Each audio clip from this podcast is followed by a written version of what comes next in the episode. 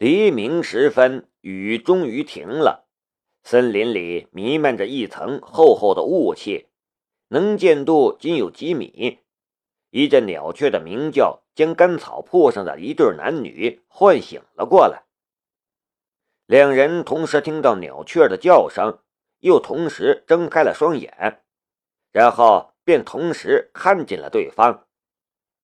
四目相对。唐雨嫣看到了近在咫尺的夏雷的脸庞，他这才发现，他居然是被夏雷搂在怀里睡觉的。夏雷的一只手还搂着他的腰，一只手还给他充当了枕头。如果两人是夫妻，这绝对是一个很恩爱的姿势。可问题是，两人根本就不是夫妻，甚至连情侣都不算。夏雷赶紧抽手，然后扭过了头去，有些紧张的道：“我什么都没看见。”听到这样一句话，唐雨嫣二话没说，一脚就踹在了夏雷的屁股上。“哎！”夏雷一声痛呼，唐雨嫣踢中了他的屁股上的伤口。唐雨嫣却还羞恼难当。恨不得再补上一脚，他都这样了，他居然还说没看见，他是瞎子吗？这一脚夏雷是白受了，不过他也不生气，虽然是因为感冒发烧的原因，可人家终究是女人，而他是男人，他占了人家那么多的便宜，被他踢一脚又有什么呢？这一脚似乎也是发烧事件的一个总结。十分钟后，两人离开窝棚，往森林深处跋涉。唐雨嫣手中的定位电子仪器成了两人的导航仪，两人循着信号显示的方向前进。笼罩森林的雾气对夏雷和唐雨嫣而言是一件好事，两人的速度没受多大影响。但白匈奴部落的追兵却无法在这样的大雾天气里追上来，就算带着猎犬也不行。湿润的空气和森林里的腐烂的味道会影响猎犬的嗅觉。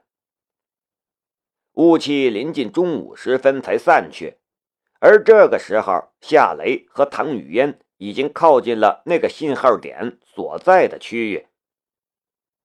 一路过来。唐雨嫣都不搭理夏雷，他显然还在生昨晚的气。不过靠近信号点的时候，他的话就多了起来。我们快到了，不知道那几个专家现在是个什么情况？你有什么看法？唐雨嫣看了夏雷一眼，不知道。夏雷摇了摇头。唐雨嫣皱起了眉头：“你这家伙，你这么聪明，你会没有半点看法吗？你一定还在为今天早晨我踢你的那一脚怄气吧？你也太小气了吧！”夏雷摸了一下屁股，也皱着眉头：“你踢中的地方是我的伤口，到现在还疼。昨天晚上我要是不救你的话……”你现在恐怕连路都走不动了，你就这样报答我的一片好心？不许提昨晚的事情！唐雨嫣抡起一只粉拳就向夏雷砸了过去。夏雷滑身躲开，脸上也忍不住露出了笑容。别打了，我告诉你。唐雨嫣收起了拳头，然后白了夏雷一眼。这还差不多。他的性格率性活泼，很爱开玩笑，这也是夏雷忍不住逗他的原因。他很喜欢看唐雨嫣气恼和害羞的样子。夏雷整理了一下思路，才说道：“我觉得我们忽略了一个很重要的问题，那就是这里是北匈奴部落的地盘。”宁静和专家组的人在这片区域活动，你觉得北匈奴部落的人会不知道吗？你的意思是说，专家组的人被抓了？不能排除这种可能。如果我们知道专家组的人在这里的目的就好了。夏雷观察了一下唐雨嫣的神色，一边试探的道：“都到这个时候了，告诉我吧，我们的专家组在这里干什么？”别套我话了，我真不知道。我来这里是执行任务，不是来搞科研的，我也没兴趣。”唐雨嫣说道。“如果我们的专家都被抓了，我们该怎么办？”夏雷问。唐雨嫣说道：“想办法偷回我们的卫星电话，请求支援。”夏雷想起了那些如狼似虎的白匈奴部落的女人们，嘴角也不禁浮出了一丝苦涩的笑意。去白匈奴部落偷卫星电话，那可是将脑袋别在腰带上的玩命的事情。两人的谈论没有半点收获，但说话间视野却豁然开朗。森林在这里离奇的消失了，一片荒地往前延伸，尽头处又是一片连绵起伏的大山。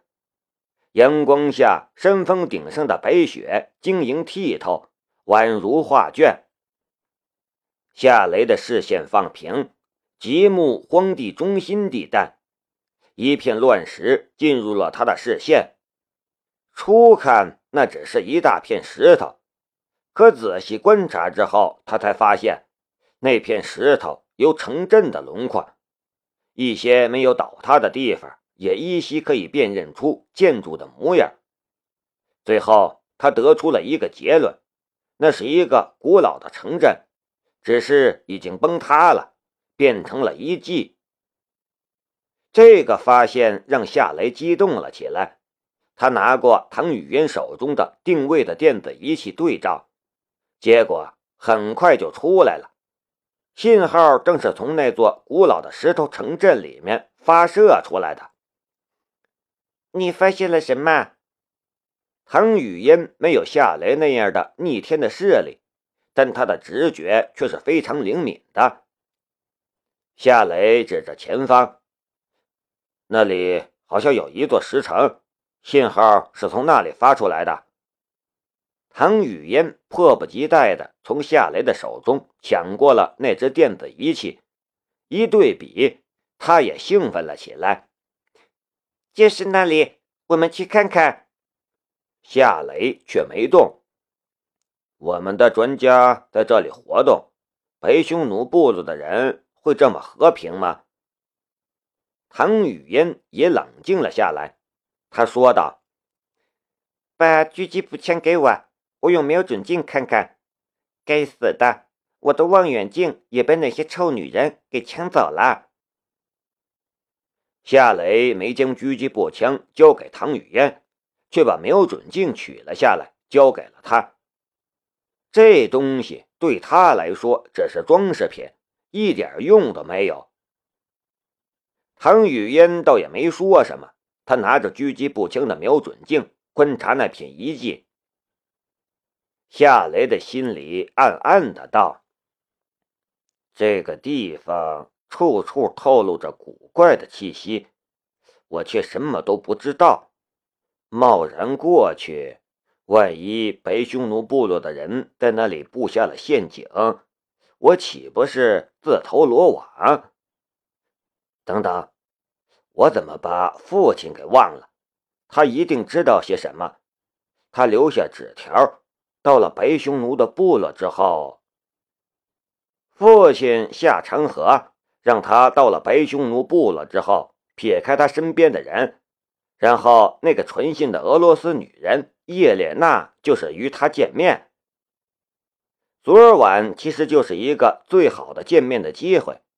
可唐雨嫣却在那个时候出了状况，他没法在那个时候离开。雨嫣，你在这里观察，我去别的地方观察。半个小时后，我们在这里碰面。夏雷很快就做出了决定。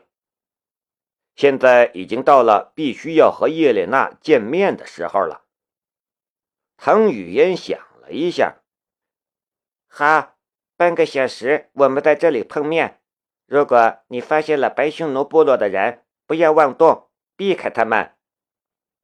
你也一样，小心一点。夏雷也叮嘱了一句。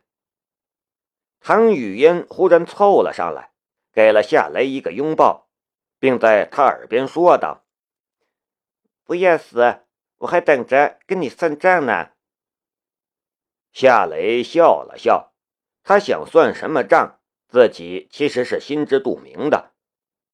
不过这样的糊涂账，他不知道他怎么来跟自己清算。夏雷很快就消失在了身后的密林之中。唐雨嫣继续拿着狙击步枪的瞄准镜。观察那座遗迹，可看了两眼之后，他忽然想起了什么。糟糕，他的瞄准镜还在我手里。他，他回头去找夏雷，但看到的却只是一片茂密的森林。森林里，下雷的速度并不快，他小心翼翼地移动，一边发出鸟叫的声音。他希望用这种方式将叶莲娜吸引出来。大约十分钟后，夏雷的努力终于得到了回应。咕咕咕，一个方向传来了类似布谷鸟的叫声，而且还是一只母布谷鸟。夏雷听见了声音，他的嘴角也浮出了一丝笑意，跟着往那个方向走去。行走间，他的左眼微微一跳，一大片区域里所有的东西都无所遁形。树干上爬行的蚂蚁，枝头上的小鸟，还有潜伏在草丛中的毒蛇，都逃不过他的眼睛。很快，一个女人进入了他的视线，正是父亲夏长河的助手叶莲娜。她藏在一棵树上。小心翼翼地往这边窥探。他进入他的视线之后，他才从树上滑了下来。昨晚我等了你一夜。叶莲娜一见夏雷，便抱怨道：“你让我在外面淋了一夜的雨，你却在那座窝棚里搂着那个女人睡觉。如果不是你父亲，我都忍不住想往那个窝棚里扔颗手雷了。”夏雷忍不住一阵尴尬。对不起，他生病了，我不能丢下他。叶莲娜冷笑了一声：“你是享受抱着他的味道吧？你把我忘了？”夏雷无言以对，脸上也悄悄一片燥热。算了，看在你父亲的份上，我不跟你计较。叶莲娜转口说道：“你们的计划是什么？救出被困的专家，然后撤退。”夏雷没有掩饰什么。我爸呢？你想见他？当然。告诉我，他现在在什么地方？我不能告诉你。你现在很危险，他也一直处在非常危险的境地之中。本来他还能掌控局面，可你出现之后，他的处境便变得被动了。他究竟是什么身份？你又是什么身份？夏雷的情绪有些失控了，他迫不及待的想弄清楚这一切。叶莲娜微微沉默了一下。我们都是自由特工，这个说法。与梁思瑶当初的说法是一样的，可仅仅是这样一个回答，夏雷根本就无法满足。这样的回答也让夏雷的心中冒起了一股无名怒火。既然他不愿意见我，还派你来干什么？与我聊天吗？叶莲娜直直地看着夏雷：“你现在不是处在叛逆期的孩子了？”你应该清楚你父亲的处境，他是你父亲，他所做的这一切都是为了你，这难道还不足以让你理解他、原谅他吗？